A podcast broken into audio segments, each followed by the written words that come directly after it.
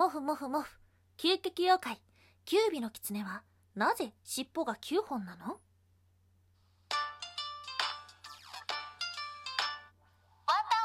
妖怪について知りたい。かっこ仮。はい、空飛ぶワンタンです。ワンタンは妖怪について知りたい、かっこ仮ということで、この番組は普段キャラクター業界で働いているワンタンが日本におけるめちゃくちゃ面白いキャラクター、妖怪についてサクサクっと紹介している番組です。はい、前回はですね、タヌキについて解説をしていきました。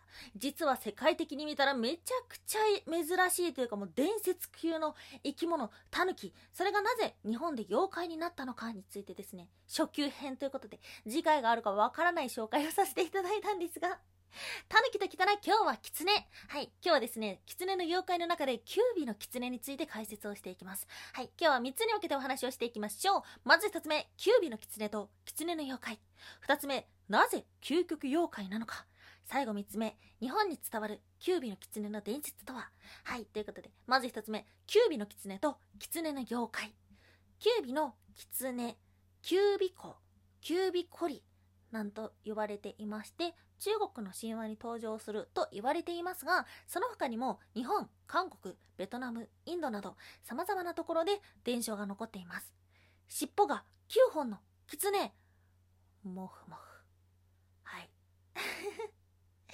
いろんな妖怪を調べていくと、最強妖怪は何かみたいなのが出てくるんですが、その中にもキュービの狐っていうのはちょこちょこ出てきます。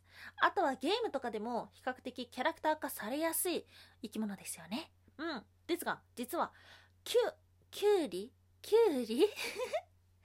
狐の妖怪ってたくさんいるんですよ。はい。その中でですね、ちょっといくつか狐の妖怪他のもの紹介させていただきます。白虎、白い狐と書きます。いい妖怪です。稲荷神社に祀られている狐の多くは白虎と言われています。黒い狐と書いて黒子、白虎と対になる存在で北斗七星の化身と言われています。千人の千に狐、千個。修行を積んで千年以上生きた狐。ほう。天、天っていう字ですね。に狐、天子。千年以上生きたことにより千里眼を持つ狐。ほう。空に狐、空湖。三千年を超え、神通力を持つ。ええ天子のさらに二千年生きた姿が空湖。ええ な、な、そ、あ、ちょっと、ちょっと、今日は一部紹介させていただいたんですが、実は狐の妖怪ってたくさんいるんです。うん。そんな中のキュービの狐。はい、今日の二つ目。なぜ究極妖怪なのか。キュービの狐の伝説の多く、まあ、先ほどお話したように中国だけではなくて他の国でも伝承が残っているのですがその多くは美女に化けて権力者を誘惑すると言われていることから究極妖怪になったのかもしれませんそしてなぜ尻尾が9本なのか Q の理由をですね、いろいろ調べていったのですが、まあ、いろんな説があり、その中で中国では奇数は陽の数字として縁起がいいとされていました。その中で1の桁の最大値となる9っていうのは特別、ん？特に特別な数字ということ。うん。まあなんか、なんとなく9っていうと、特に日本では苦しいと書いて苦痛の9っていうようなイメージが多いかもしれないんですが一方永遠を連想させる久しいと書く9と同じ響きであることから9は縁起がいい数字とも言われています。あの究極妖怪の9の中にも漢字の入ってますよね。究極の9の方。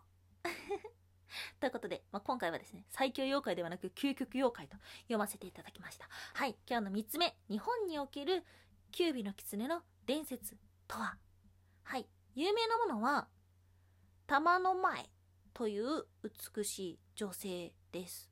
ほう、平安時代に鳥羽上皇に仕えていた美しい女性の正体が狐だったという物語。うん、玉の前が、と鳥羽上皇のもとに来た頃から上皇は体調が悪くなっていきそして家臣の言葉を聞けなくなっていきます。時は平安時代。登場したのは陰陽師。陰陽師の安倍屋親が玉の前の正体が九尾だと見破りそしてそれにより狐は行方をくらましました。その後どうなったのかというとその陽子は射殺されてしまいます。現代ですね栃木県にせ、えっと、殺生石というものがあるんですがそれはこのキュービの姿慣れ果てと言われているみたいですね。うん。本当にたくさんいる狐たち陽子ですね。うん。ちょっと他の妖怪もですねちょこちょこ調べていけたらと思っております。約束はしません。タヌキもキツネもいろんな伝説がある。とってもとっても面白くて可愛い妖怪です。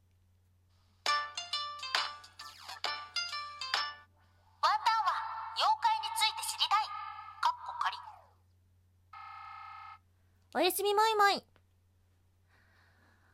音声配信を始めて3ヶ月日本酒と英語ランク肉が届きましたはい。おやすみまいまいというのはワンタンがポエムっぽいことを言いたいコーナーですね。ポエムがなんだかよくわかってないから、ポエムっぽいことしか言えないコーナーです。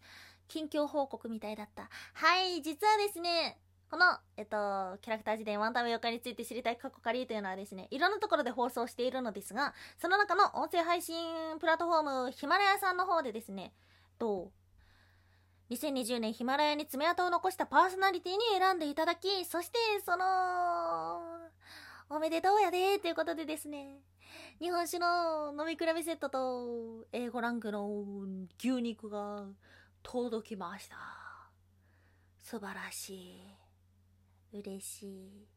嬉しいよ。とってもとっても嬉しい。ワンタンさんにでもあるものは何だろうと思ったんですよ。ワンタンさんにあるものは評価。ワンタンさんにないものは人望。切ない。切ないぞ。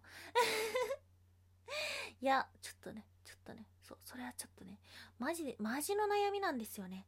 こう、ちょっと黙々タイプなんで、黙々しすぎてしまっったのかな？いや、それはあると思う。そして、届いた大量の肉、え、一人で食べるわけにはいきません。しかし、ワンタンさんには、一緒に食べてくれる人がいません。明日はもっといい日になるかな、ハム太郎。はい、ということで今日もお聴きいただきましてありがとうございました。以上、空飛ぶワンタンでした。